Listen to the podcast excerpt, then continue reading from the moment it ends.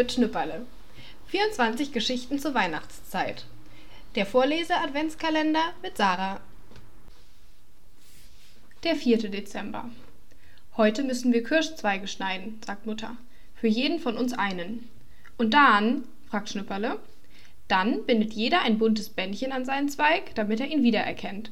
Und dann stellen wir sie alle zusammen in eine Vase. Und dann, fragt Schnüpperle, dann werden sie zu Weihnachten blühen.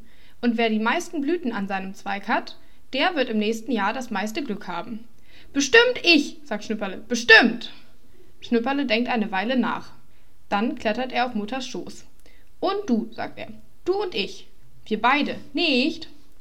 Wenn ich viel Glück habe, sagt Mutter, dann gebe ich Anne Rose und Vater etwas davon ab. Ich auch, sagt Schnüpperle. Kann ich Susanne auch einen Zweig bringen? Susanne soll auch viel Glück haben.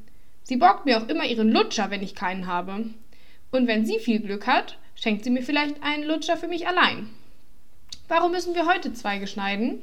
Wir hätten es doch schon gestern machen können, damit wir das Glück nicht verpassen. Kirschzweige werden am Barbaratag geschnitten, sagt Mutter. Und der ist heute.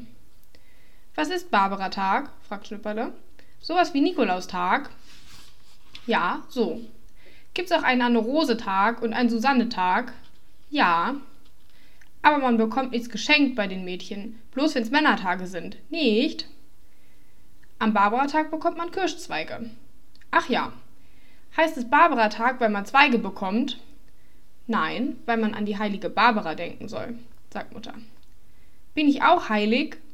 Aber nein, Schnüpperle. Aber mein Knie ist heilig. Schnüpperle zieht das Hosenbein hoch. Ist doch wieder heilig geworden, als ich so doll hingefallen bin. Dein Knie ist geheilt, Schnüpperle, aber die Barbara ist heilig. Das ist anders. Wie denn? Sie hat ganz fest an den lieben Gott geglaubt und an den Herrn Jesus. Tu ich auch, beharrt Schnüpperle. Soll ich's nun erzählen oder nicht? fragt Mutter. Schnüpperle senkt den Kopf. Barbaras Vater wollte nicht, dass sie an den lieben Gott glaubt und an den Herrn Jesus, sagt Mutter. Und deshalb hat er sie in einen tiefen Turm werfen lassen.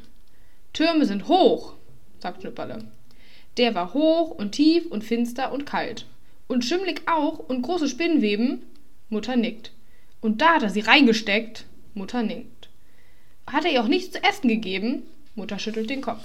So ein Oller, so ein Böser, so ein Lumpenhund. Schnüpperle erschrickt und sieht Mutter unsicher an. Bei so einem kann man's ruhig sagen, bestimmt. Hat Vater auch schon gesagt. Na, sagt Mutter, ich weiß nicht.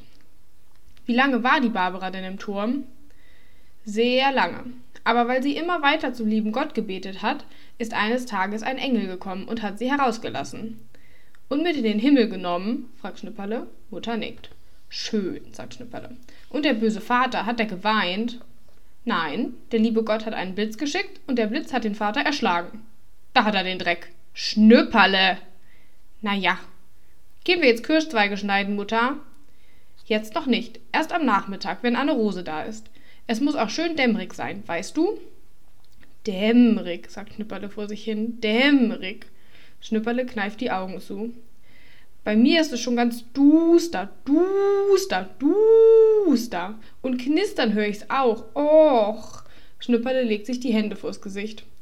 Mutter, ich denke jetzt an die heilige Barbara und an den schimmligen Turm mit den großen Spinnenweben. Ich grusel mich nämlich so gern, wenn du bei mir bist.